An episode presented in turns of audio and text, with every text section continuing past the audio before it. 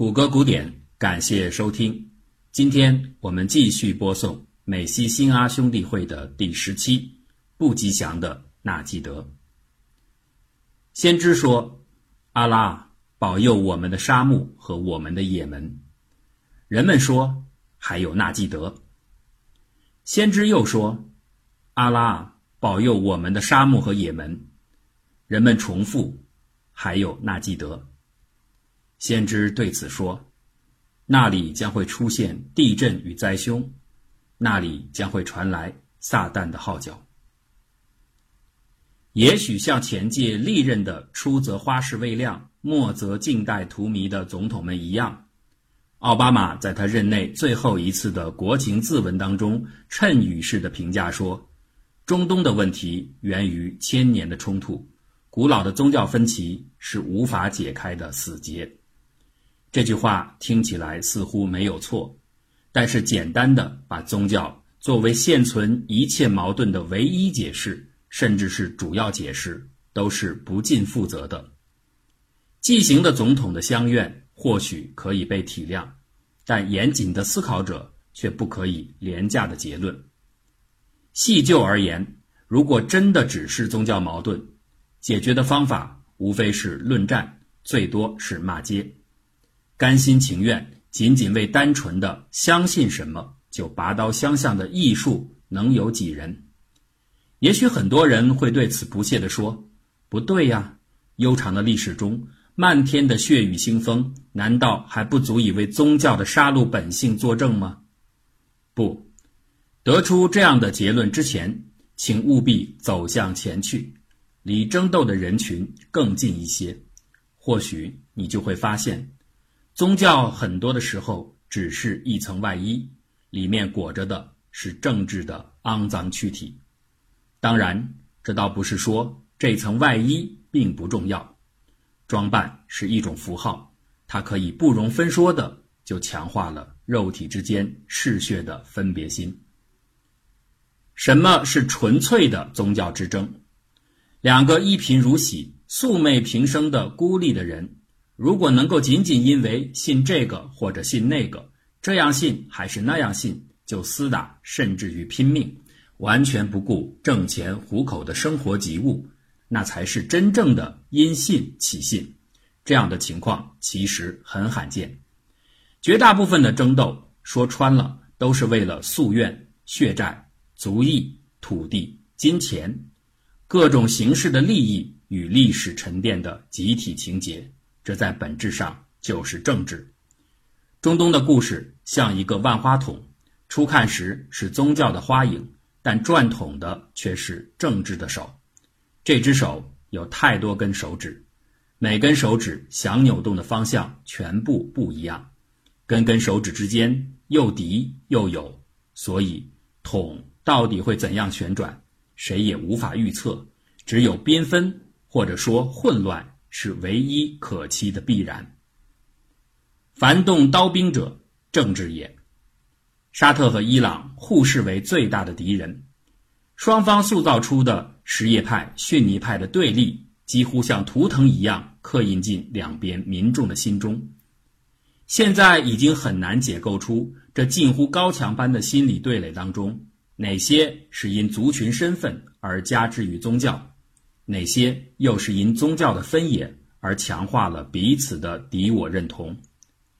纵观沙伊两国，并非自始至终都与交恶的历史，可以得出结论：多数普通人，主要的还是在不自觉之中被政治操弄着。一个人自以为的仇恨，就像一块投水之石激起的波澜，波澜是实在的，但石头。却被人掌握着，比如说沙特王室，这是沙伊关系背后最大的推手之一。他们真正的隐忧并不全然在于宗教，更多的其实是对伊朗的平民革命随时可能输入本地区的不安。正因为如此，人们才会看到，原本还算平和的双边关系，会在一九七九年伊朗伊斯兰革命发生之后曲折的。但却是趋势性的走衰。假如宗教真的是不可调和的一切矛盾之源，伊玛目和瓦哈比的共存又不是一天两天，包括今天在内的漫长时间里，人们应该看不到双方事实上曾出现过的平静，甚至是和暖。一九六零年代的后期，还处于巴列维王朝时期的伊朗沙阿致信沙特国王费萨尔，劝说其实现变革。信中说道：“请兄弟们变得现代化，开放你们的国家，让学校里搭配出现男人和女人，让女人穿上迷你裙，得有迪斯科舞厅和现代感，否则我不能保证您会一直留在您的宝座上。”对此，沙特国王的回复是：“陛下，我很欣赏您的意见，但我想提醒您，您不是法国国王。”也不是住在爱丽舍宫，您是在伊朗，您的人口中百分之九十是穆斯林，请不要忘记。这样的回答当然可以从中读出差异，但也不妨碍体验出双方某种调侃的味道。毕竟都是国王，互相还有照应。但当王不见王的革命成真时，沙特的失落和敌视便不可避免的出现。政治动员的需求随即驱动了教派断裂的轰鸣，宗教裂痕的浮言反过来又掩饰着背后的真实，至少是一大部分的真实。然而，沙特自身何尝又不曾受到这种浮言之苦？整个中东没有人不是情绪的加害者，也没有人不是情绪的受害者。伊斯兰布哈里圣训中记载说。当先知穆罕默德请求真主保佑叙利亚和也门时，跟随的众人也同声请求，顺便保护纳吉德。穆圣随即对众人预言：纳吉德那里是撒旦的时代，那里是灾难的元凶。既是先知的预言，后世穆斯林们当然视之甚重。一连串的灾难，包括穆圣外孙侯赛因伊本阿里之死。还有随之而来的逊尼派与什叶派在穆斯林史上的第一次争斗，都被看作预言的呈现。人们厌恶这块邪恶之所，但问题是，穆圣口中的不祥之地纳季德究竟在哪里？根据立场的不同，人们有各自的答案。但流传甚广的一种说法，把纳季德直指沙特王族的老巢——阿拉伯半岛。自古被不精确地分成若干个地理区块。有趣的是，这种划分不是按照东西或者南北为界，而是以内外相分。如果我们把半岛理解成为一个切开的西瓜的剖面，两个主要的组成部分就是外面的西瓜皮和里面的西瓜瓤。围绕半岛一周的瓜皮带依次包含了北部的两河流域、东侧的波斯湾沿岸。南部的也门阿曼，还有非常重要的半岛西侧的狭窄走廊。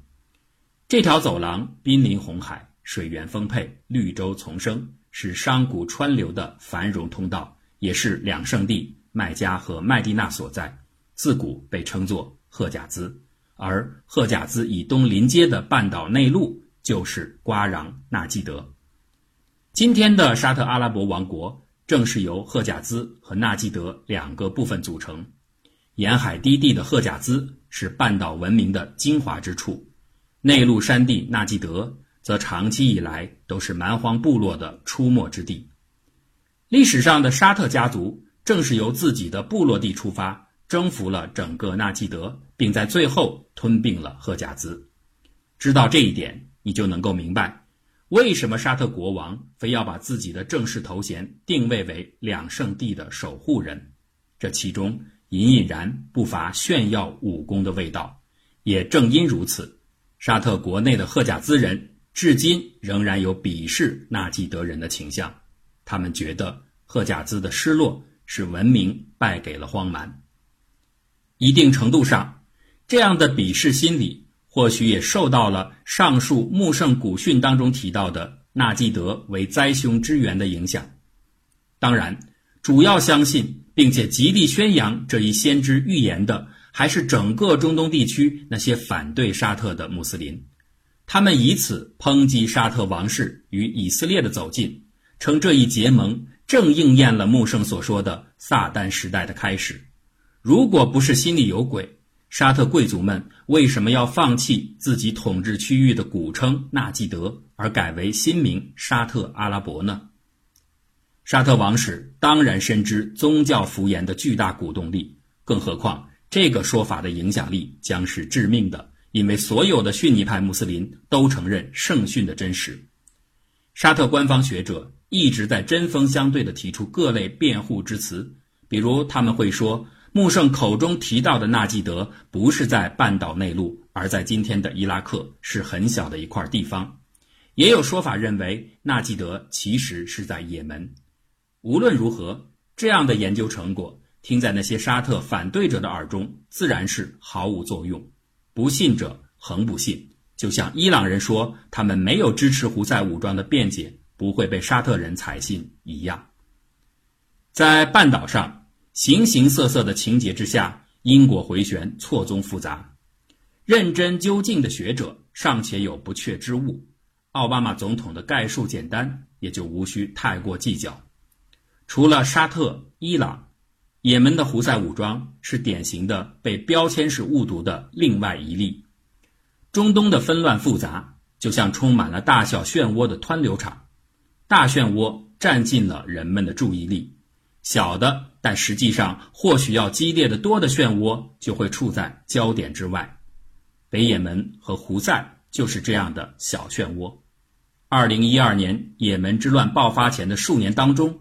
这里发生了极为动荡的局势更变，但却鲜少有人注意。普通研究者们多喜欢用“部落”一词描述北也门的区域政治形态，然而细致的田野调查却告诉人们，所谓部落只是一种平均意义上的描述。在这一带，事实上存在着数量众多、政体多样的不同群族，恰似一个微型但却更为复杂的联合国。每一个准部落单元在当地被称作恰普亚拉，它并不是单纯血缘意义上的社区，而更主要的体现为一种价值社团。不同的恰普亚拉之间拥有不同的价值体系，其中最主要的价值元素包括荣誉、行为规范、勇气和对弱者的保护等。如果不容易理解，可以将其简单的映射为现代社会当中的。民族主义、道德伦理、国防军事和社会保障。恰布亚拉通过选举产生各自的首领谢赫。谢赫并不是能够杀伐决断、一言九鼎的人，他要通过组织所谓的长老会来协商族内事务，做出的决策也主要是通过其个人威望而非暴力机制加以推行。如果某一个恰普亚拉的谢赫，或者长老们处事不公，族人可以自由地转会他处。公选公议和自由流动带给了这种古老的体系顽强的生命力，一直维系至今。而为了相互竞争，不同恰普亚拉之间也竞相发展出多样化的亚社区文化，这让这一体系的准确生态的确无法被用“部落”这样一个单一词汇所描述，或者。读者可以将其类比为周天子时的列国天下，只是这个天下只有北也门的小小一隅。也门最北部的萨达地区几乎是古代也门的活化石。恰布亚拉沿袭着千百年来的部族社会，在这里，伊斯兰教法、部族习惯法和1990年成立的所谓也门共和国法律同时并存，自然是以前两者为主。伊斯兰教法和部族习惯有的时候会互相打架，这时就要借助谢赫和主管法律的长老们的会商加以解决。这种会商非常有趣。司法长老的内部又可细分为两大派别，所谓的斯阿达和科阿迪斯。前者是穆罕默德子孙们的后代，是他们的祖先把伊斯兰教法带入到北也门，因而取得了尊崇地位。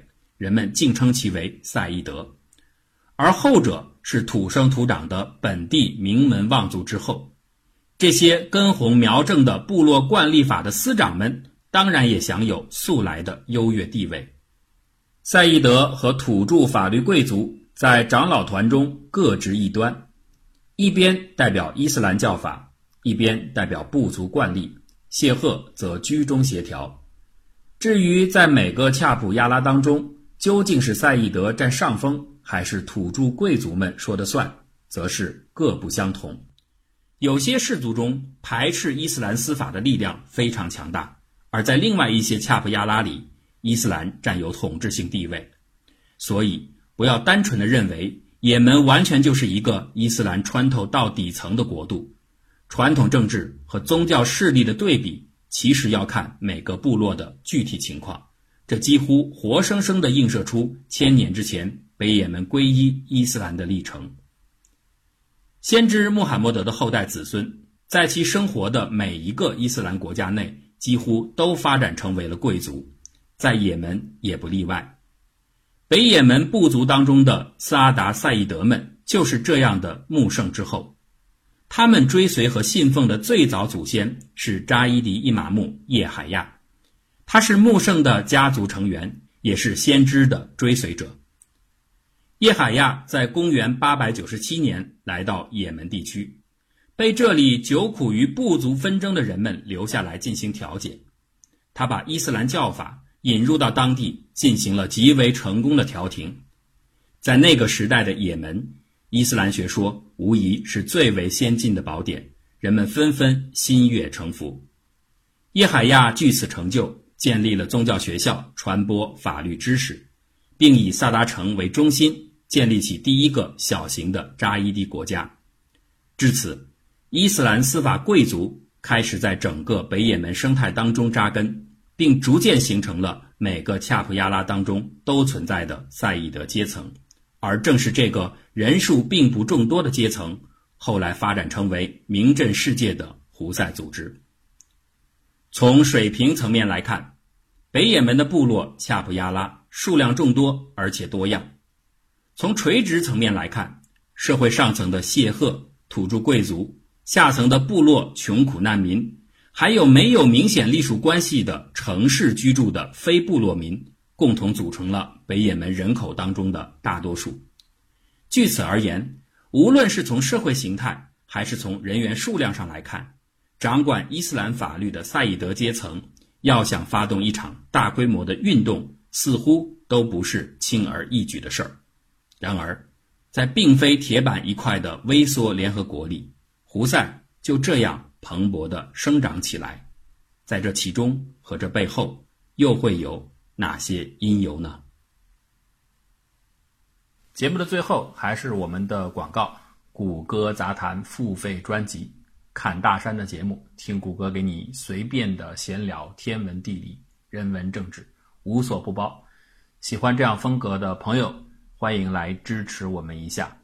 大家可以加七九二二八七六六，由张果果来邀请和告知有关购买的事宜。也可以在微信公号每一篇文章图文的最下方有我们的二维码，大家扫码就可以购买。希望大家多多支持，感谢感谢。